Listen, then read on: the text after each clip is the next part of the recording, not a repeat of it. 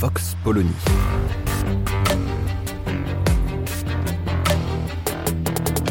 L'actualité vue par la directrice du magazine Marianne, Natacha Polony.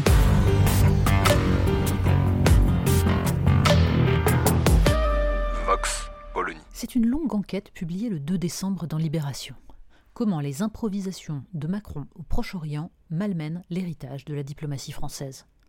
On y apprend que cette idée de coalition anti-Hamas, sur le modèle de la coalition contre l'État islamique, est lancée par Emmanuel Macron lors de son déplacement en Israël puis dans les pays arabes le 24 octobre, lui aurait été inspirée par Bernard-Henri Lévy.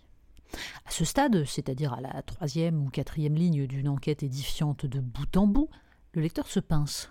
Bernard-Henri Lévy L'homme qui a prêché l'intervention en Libye comme Urbain II prêcha la première croisade?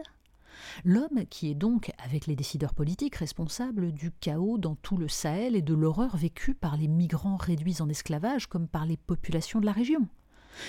Voilà d'où viendrait cette proposition absurde qui a laissé croire que la France se rangeait unilatéralement du côté d'un gouvernement israélien coupable de crimes de guerre, tentant par le bombardement et le blocus de populations civiles de faire oublier sa responsabilité dans le blocage de la situation et le désespoir des Palestiniens.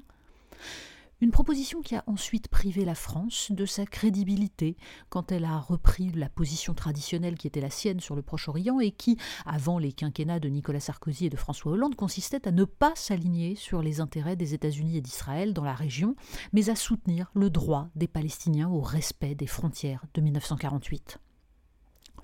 On en reste d'autant plus pantois que, quelques jours auparavant, l'Express avait révélé que Yacine Bellatar avait joué les visiteurs du soir auprès des proches conseillers du président quand il s'était agi de savoir si celui-ci devait se rendre à la manifestation contre l'antisémitisme le dimanche 12 novembre. Yacine Bellatar, l'homme qui a été condamné au mois de septembre à quatre mois de prison avec sursis pour menace de mort, et qui donc permettrait au président de prendre le pouls de la société, selon l'intéressé. Étrange vision des banlieues et des populations ici de l'immigration que celle qui consiste à ne les voir qu'au travers de leur incarnation la plus caricaturale, mélange de narcissisme pulsionnel et d'opportunisme décomplexé.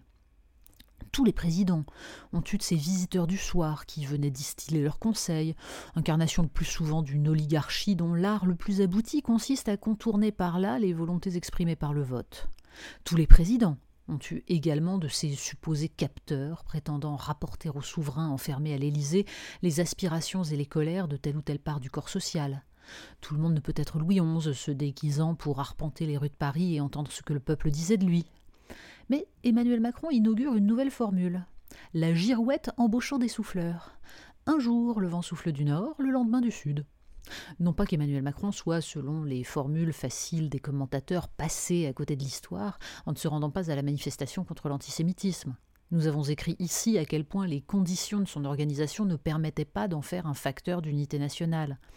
Le choix du président se comprend, mais à condition qu'il s'inscrive dans une vision cohérente, qui permette à la majorité des citoyens de confession musulmane d'exprimer sans crainte de pression leur horreur des crimes du Hamas, en même temps que leur colère face aux crimes de guerre à Gaza. Certainement pas sur les conseils d'un humoriste dont le principal fond de commerce est la communautarisation de la société française et l'exploitation du ressentiment.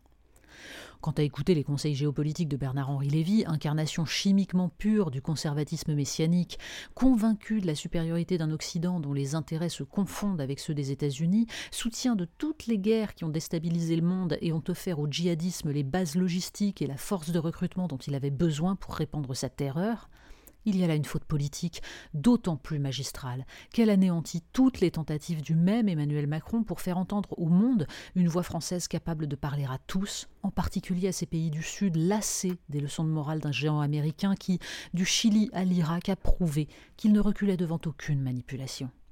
Pour le dire plus simplement, Marianne s'est fait un devoir de saluer les positions parfois audacieuses d'Emmanuel Macron en matière de politique étrangère.